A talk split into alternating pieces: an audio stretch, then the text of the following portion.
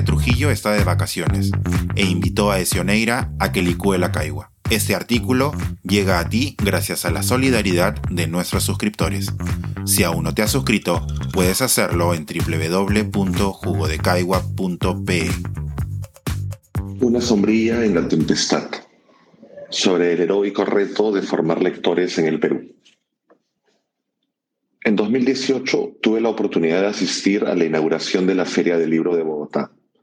Participaban de la mesa inaugural, entre varios otros, el expresidente Juan Manuel Santos y su ex ministra de Cultura, Mariana Garcés. Si bien, viniendo del Perú, me resultaba atípico que un presidente de la República asistiera al acto de apertura de su feria del libro más importante, la FILIMA debió esperar 23 ediciones para que un mandatario asistiera, aquello no fue lo que más llamó mi atención.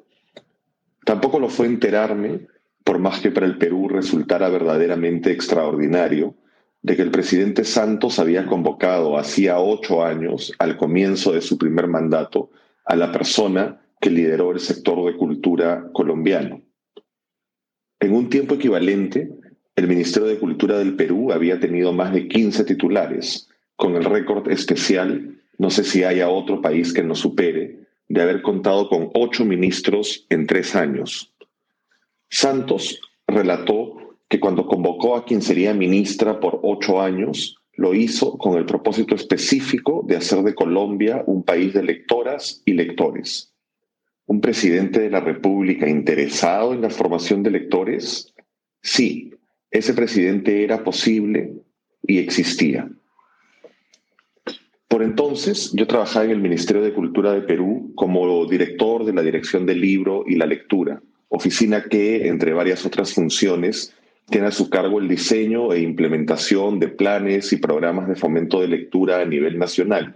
Y quizá por ello, lo que más captó mi atención fue enterarme de que la voluntad política del mandatario colombiano se había traducido en que más del 40% del presupuesto total del Ministerio de Cultura se había estado ejecutando año tras año en el Plan Nacional de Lectura Leer es mi cuento, que incrementó los niveles de lectoría, mejoró considerablemente las condiciones de acceso a la lectura, el libro y las bibliotecas, e hizo de Colombia un referente regional en estas materias.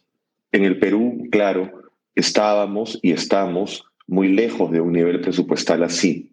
Ese año, recuerdo, en la DLL ni siquiera llegábamos al medio punto porcentual del total de los haberes de nuestro ministerio peruano.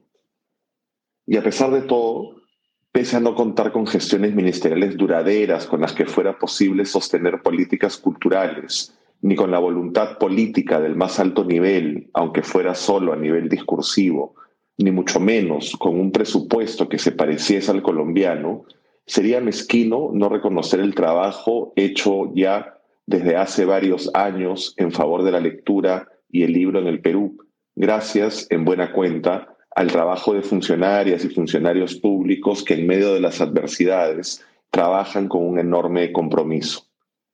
La intensa agitación política peruana pasa factura a las instituciones, que deben hacer denodados esfuerzos por sostener la ejecución de políticas públicas de calidad.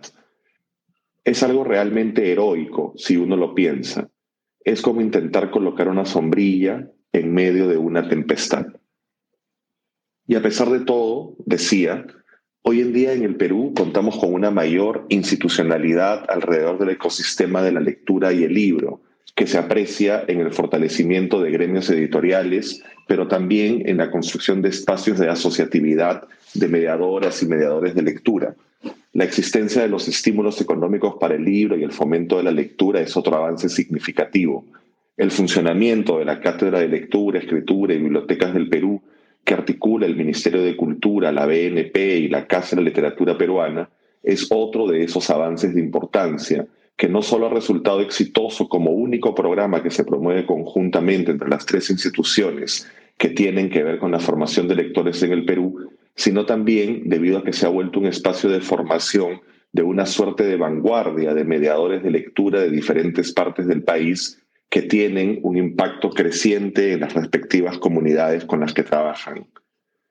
Por su parte, la ley que reconoce y fomenta el derecho a la lectura y promueve el libro, aprobada el año pasado, es sin duda una mejor legislación que la que permanecía vigente, principalmente porque pone al lector en el centro de sus propuestas y porque se alinea con el entendimiento de que es necesario incidir en el grueso de los agentes del ecosistema de la lectura y el libro si deseamos generar mejores condiciones de acceso a la lectura, a la información, al libro y la cultura. Mientras seguimos esperando tener alguna vez un presidente de la República que desde su máxima autoridad lidere una real revolución alrededor de las condiciones de acceso a la información, la cultura y el conocimiento, no pierdo la esperanza, para empezar, que cada una de nuestras 196 provincias cuente con una biblioteca pública de gran calidad. Toca seguir promoviendo una serie de acciones que contribuyan a generar mejores condiciones para lectoras y lectores. Mencionaré algunas. Aprobación de la Política Nacional de la Lectura, el libro y las bibliotecas, a la que por cierto debería agregarse la oralidad, que formalice un trabajo intersectorial, porque su aprobación debería marcar el entendimiento de que el Estado en su totalidad, a través de sus múltiples sectores, debe comprometerse con la formación de lectores y el acceso al libro. ¿Se imaginan el gran impacto de una estrategia de fomento de lectura para la primera infancia a través del programa CUNAMÁS? o la incorporación de bibliotecas públicas promotoras de una cultura de paz como un componente del programa Barrio Seguro. Dos, adecuada reglamentación de la ley del depósito legal que garantice el acopio descentralizado de las publicaciones peruanas. Tres, mejora del mecanismo a través del cual el Estado realiza compras públicas de libros. Cuatro, modificación en la ley orgánica de municipalidades que establezca de manera clara y obligatoria que los gobiernos locales deben invertir recursos en sus bibliotecas. 5. Ampliación del presupuesto y mayor diversidad de agentes beneficiarios de los estímulos económicos para el libro y la lectura. No quisiera terminar este artículo sin mencionar que desde la sociedad civil tenemos un rol importante que jugar Debemos seguir demandando más a nuestras autoridades. Debemos contribuir con difundir las ideas sobre la importancia de las bibliotecas para el desarrollo integral de peruanas y peruanos. Bibliotecas como instituciones democráticas y democratizantes, porque promueven la justicia social al posibilitar el acceso en igualdad de condiciones a la información, la cultura y el conocimiento.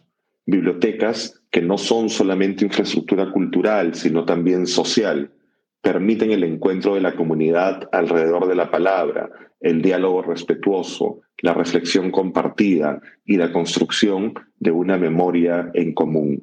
Bibliotecas como motores de desarrollo que pueden impactar notablemente en el crecimiento económico, en la innovación y en la reducción de las desigualdades y las brechas. Este fue un artículo de Esioneira para Jugo de Caigua y llega a ti gracias a la solidaridad de nuestros suscriptores.